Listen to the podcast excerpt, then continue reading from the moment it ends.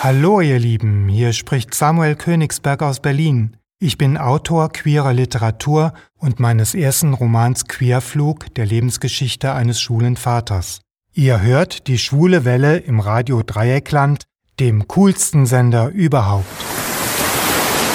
Als ich neulich auf der Pride Saarlor Lux in, Lux, äh, in Saarbrücken war und auch der Podiumsdiskussion auf der Mainzer Straße beiwohnte, sah ich dort den katholischen Pfarrer Matthias Holzapfel auf der Bühne.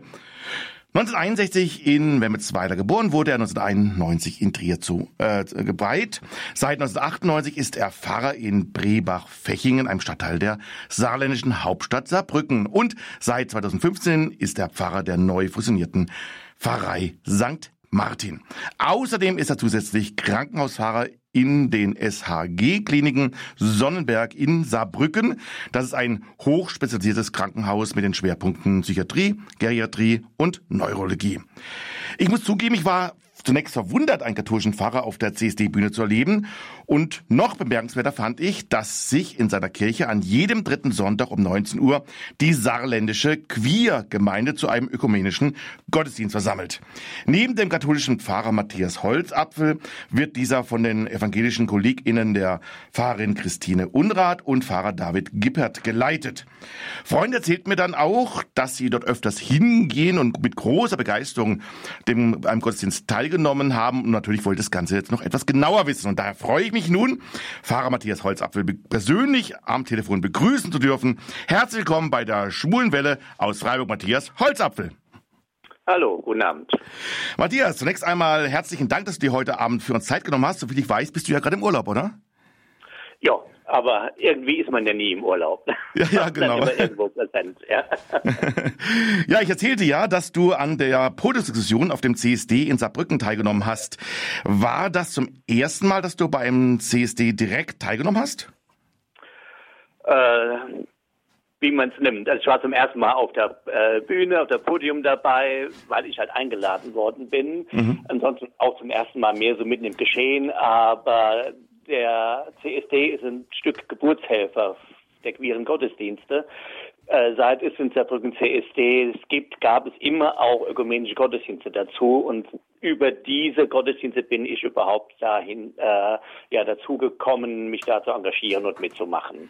Erstmal besucht und dann auch mit zu gestalten. Mhm. Von daher ist das so ein bisschen ja, ein bisschen nein. Ja, und es gab ja dann eben am Vorabend des Christian Tuesdays, gab es ja in, in deiner Kirche auch ein Gottesdienst zum CSD, wie du eben auch sagtest, zu dem ausdrücklich Lesben und schwule, bi, trans und intersexuelle Menschen eingeladen waren. Eingeladen waren, wie ich auf der Webseite las, alle, die Fragen haben, Sehnsucht spüren, Gott nah sein möchten, ganz gleich, ob sie homo oder hetero, evangelisch, katholisch, christlich oder kirchenfern seien. Wie wurden denn, wie wurde denn der Gottesdienst angenommen? In diesem Jahr hielt sich die Teilnahme ein bisschen zurück, bescheiden. Mhm. Äh, vielleicht auch, weil angekündigt war, dass ich auf dem Podium bin und Kirchenthema dann vielleicht auch dann ist. Letztes Jahr war es, das war auch dann erstmal nach Corona waren es weit mehr gewesen. Es schwankt so. Aber mhm. im Ganzen muss man schon sagen, also äh, man muss nicht früh, früh da sein, um Platz zu bekommen. Mhm, okay. Aber ich denke, das ist einfach, in den ganzen Jahren kann man einfach sehen, die Verbindung mit der Kirche insgesamt wird ja weniger und das kriegen wir auch mit Queergottesdienst zu spüren. Mhm. Auch beim CSD. Nun sind ja queere Gottesdienste in einer katholischen Kirche eher selten. Wie kam es denn dazu, dass ihr ein solches Angebot macht und seit wann gibt es das überhaupt?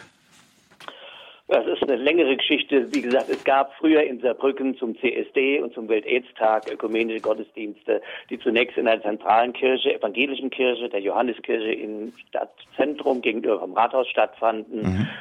Und äh, da erwuchs eigentlich so der Wunsch, kann man nicht regelmäßig queere Gottesdienste anbieten. Dem haben wir uns dann mit einem Pool von Kolleginnen und Kollegen angenommen und angefangen. Und dann wuchsen so die in der Regelmäßigkeit äh, dann die Schwierigkeiten in den verschiedenen Kirchen. Dann war da irgendwelche Auflagen, die man machen sollte. Dann sind wir in die nächste Kirche. Dann war da eine Auflage. Dann sind wir zum ersten Mal in der katholischen Kirche im Stadtzentrum. Da hat der Kaplan nach Trier geschrieben, ob so etwas in einer katholischen Kirche sein darf. Mhm. Die Anfrage wurde dann komischerweise vom Bischofskaplan äh, an mich weitergeleitet, um Argumente zu liefern. Was ich dann auch gemacht habe. Dann ging man, aber dann wurde es auch schwierig dort. Dann ging man in die altkatholische Kirche und wie es dort dann komisch wurde, kam die Frage, können wir nicht zu dir nach Brebach kommen? Da wissen wir, dass wir willkommen sind. Ich habe dann meinen Pfarrgemeinderat und Verwaltungsrat gefragt, weil ich das nicht einfach ich entscheide in meiner Gemeinde nichts einfach autokratisch, sondern immer mit den Räten. Die haben zugestimmt, dessen war ich mir auch sicher. Und seitdem sind wir seit 2014 jetzt regelmäßig in Brebach. Ist ein bisschen Stadtrand, aber verkehrstechnisch noch einigermaßen gut zu erreichen. Ja, nun wirkt ja, du hast ja eben schon angedeutet, bei die katholische Kirche nicht so, als ob man äh, immer als queerer Mensch mit offenen Armen empfangen wird. Zumindest aus Rom kommen immer wieder Zeichen, dass man, obwohl es Lockerungen gab, dem, Thea, dem Thema eher abweisend oder entgegenübersteht.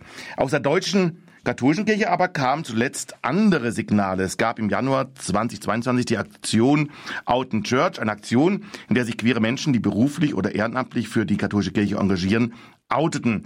Bereits ein Jahr zuvor gab es in manchen Gemeinden unter dem Motto Liebe gewinnt Segnungsgottesdienste auch für queere Menschen.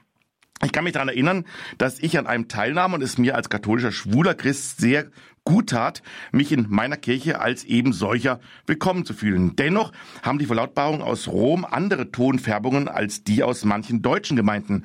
Wie ordnest du denn selbst die aktuelle Lage und die Entwicklung aus der Sicht als Pfarrer ein? Äh, ja, was aus Rom kommt, ist halt immer so ein bisschen hart gestrickt.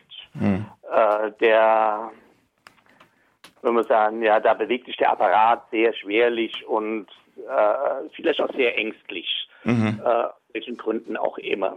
Ich erlebe es aber in der Arbeit in den Gemeinden schon seit langer Zeit viel, viel offener äh, in den Gemeinden schon lange Zeit wirklich ganz offen.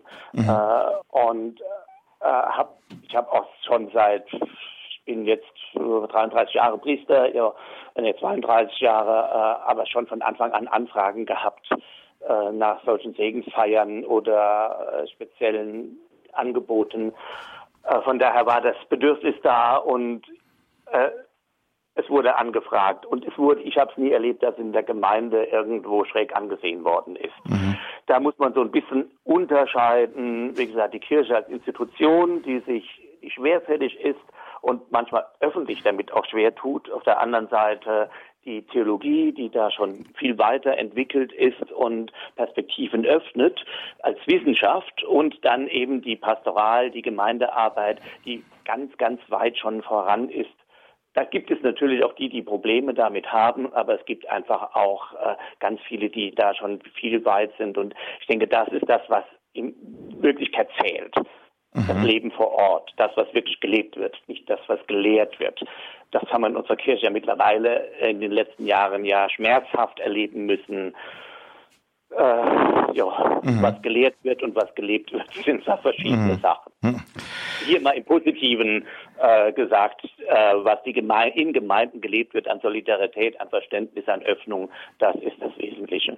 Mhm. Dein Bischof ist ja der Bischof Stefan Ackermann, der sich ja anfangs mit dem Thema auch etwas schwer tat, aber dann doch auch Gesprächen beiwohnte, Interviews dazu gab, die zuweilen nicht noch Zuspruch genossen. Inzwischen aber gibt es sogar, gibt es auf der Webseite des Bistums Trier sogar eine Seite für queere Menschen. Wie steht denn der Bischof zu den queeren Gottesdiensten bei euch? War er dafür schon früh offen oder war das auch ein längerer Prozess? Äh, Prozess war es mit Sicherheit, aber äh, den Arbeitskreis äh, Queere Pastoral im Bistum Trier, oder mittlerweile heißt er Queer im Bistum Trier, ursprünglich hatte er einen Namen, der so kompliziert war, mhm. äh, nach dem Motto, äh, soll keiner verstehen, um was es geht. Mhm. Äh, aber den hat er selbst ins Leben gerufen, äh, auch hochrangig zunächst einmal mit einer Direktorin als Leiterin besetzt aus dem Generalvikariat. Von daher denke ich, hat er sich dem Thema schon sehr äh, ja, bewusst geöffnet. Was den queeren Gottesdienst angeht, wir hatten ihn im letzten Jahr eingeladen als queere Gemeinde im Gottesdienst zu kommen. Er kam dann auch im Dezember, war er beim mhm. Gottesdienst dabei, hat mit mir zusammen den Gottesdienst gefeiert, war sehr offen, sehr zugetan und auch bei der anschließenden Begegnung äh, war er ganz offen mit allen, die dabei waren. Also das hat alle sehr, sehr beeindruckt. Mhm. Äh, es gab auch dieses Jahr in Trier haben wir die Heilig-Rock-Tage so als Bistumsevent. Da gab es in diesem Jahr zum ersten Mal auch ein Pontifikalamt mit Einladung ausdrücklich an queere Menschen, äh, dass der Arbeitskreis Queer im Bistum Trier auch äh, mitgestaltet hat. Äh, ich habe auch konzelebriert, konnte eine Einführung in den Gottesdienst geben thematisch so, also da ist eine große Offenheit da und ein sehr großes Wohlwollen. Und ich weiß auch, dass Stefan, äh, wir kennen uns aus Studienzeiten, sind deshalb auch per Du, mhm. äh, dass Stefan da auch schon seit langer Zeit sehr offen ist. Also mhm. Ja, und ich selbst habe auch nie irgendein Ressentiment mir gegenüber erlebt, durch die äh, meine queere pastorale Arbeit, die ich mache. Und bei dem Besuch im, im Dezember im Gottesdienst hat er ausdrücklich am Ende gedankt und äh, auch für mein jahrelanges Engagement. Und ich sehe das so ein bisschen auch als Beauftragung, dieses Engagement mhm. weiterzuführen. Mhm. Wie sieht denn eigentlich überhaupt so ein queerer Gottesdienst aus? Ist es ein Gottesdienst wie jeder andere oder wie kann man das vorstellen? Äh, jein. also, es ist äh, ich, wenn ich ihn leite, also es ist der Anmoderation ein bisschen äh, nicht ganz so klar gewesen. Also es mhm. sind keine, in der Regel keine ökumenischen Gottesdienste. Es ist immer samstagsabends, nicht sonntagsabends. Mhm. Samstagsabends der Gottesdienst um 19 Uhr. Äh, derjenige, der Leiter ist, ob ich oder äh, die evangelischen Kolleginnen und Kollegen, das ist, äh, der entscheidet die Liturgie.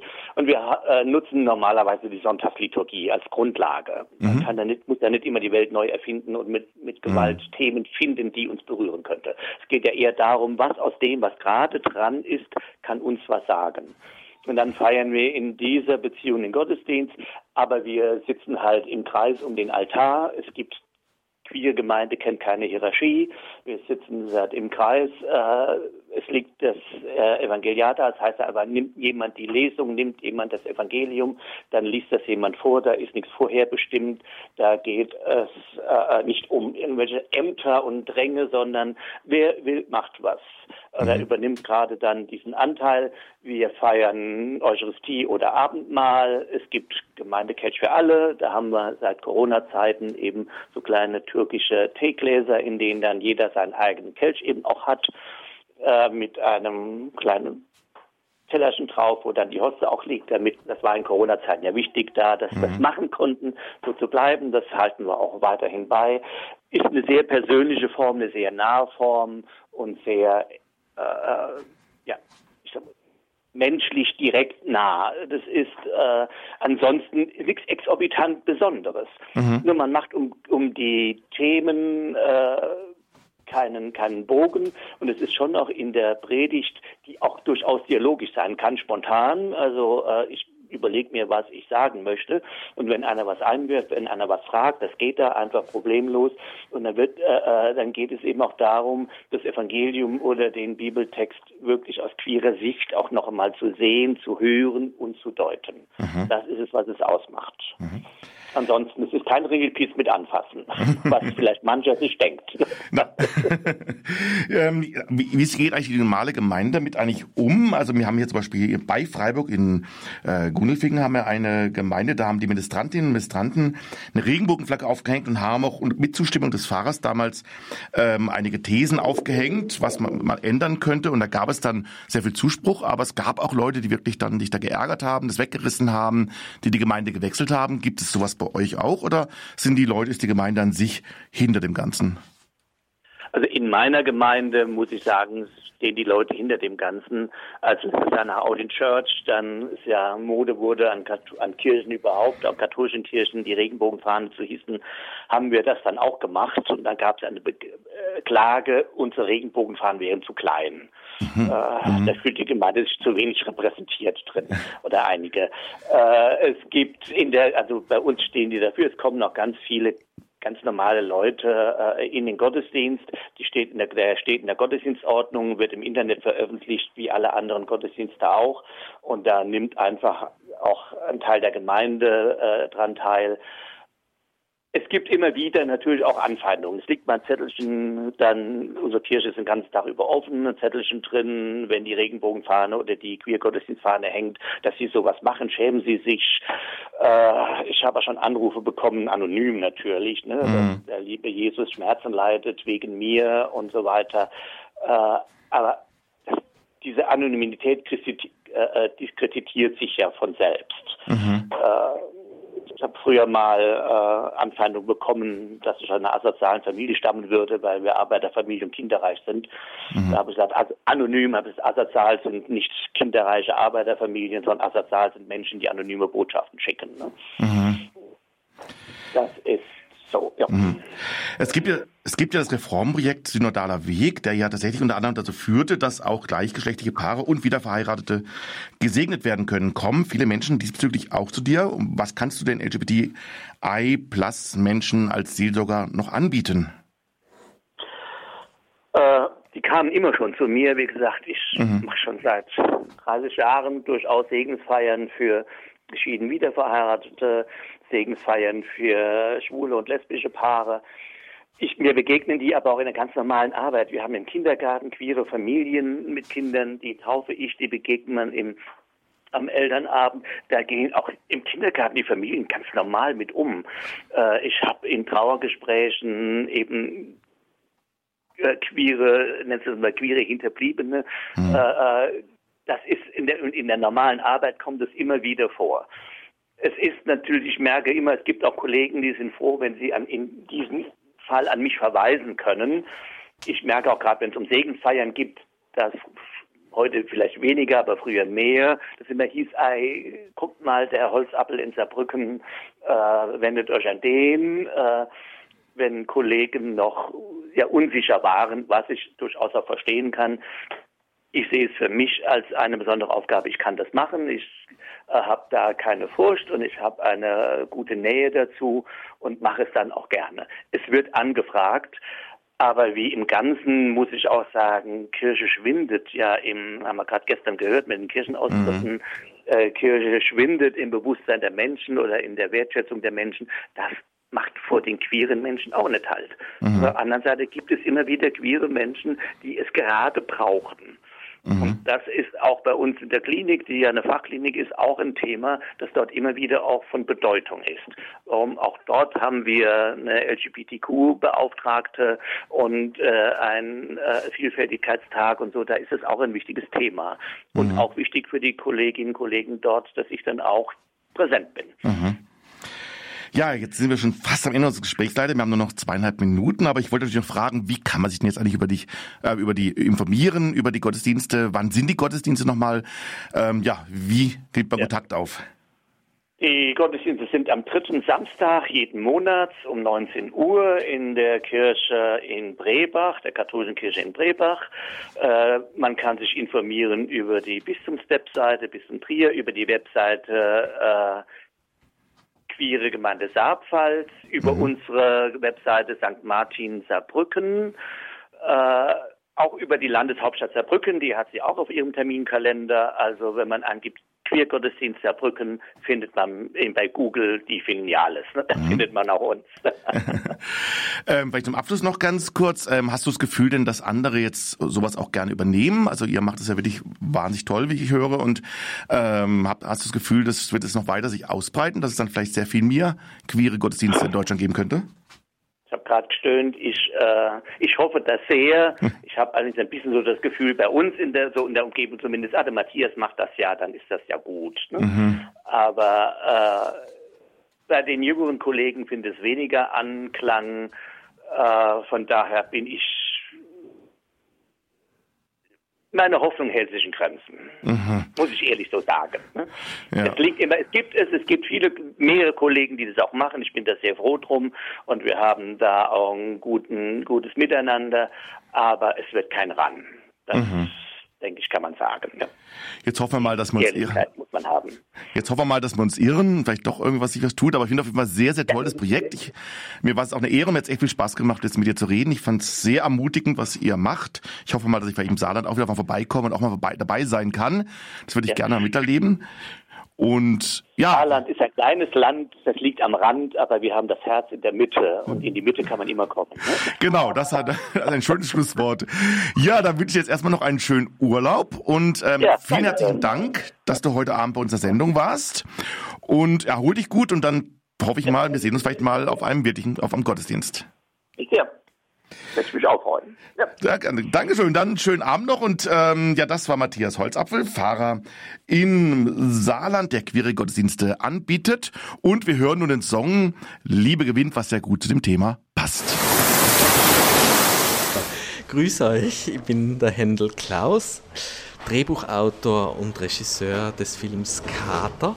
Und ihr hört die Schwule Welle bei Radio Dreieck landen.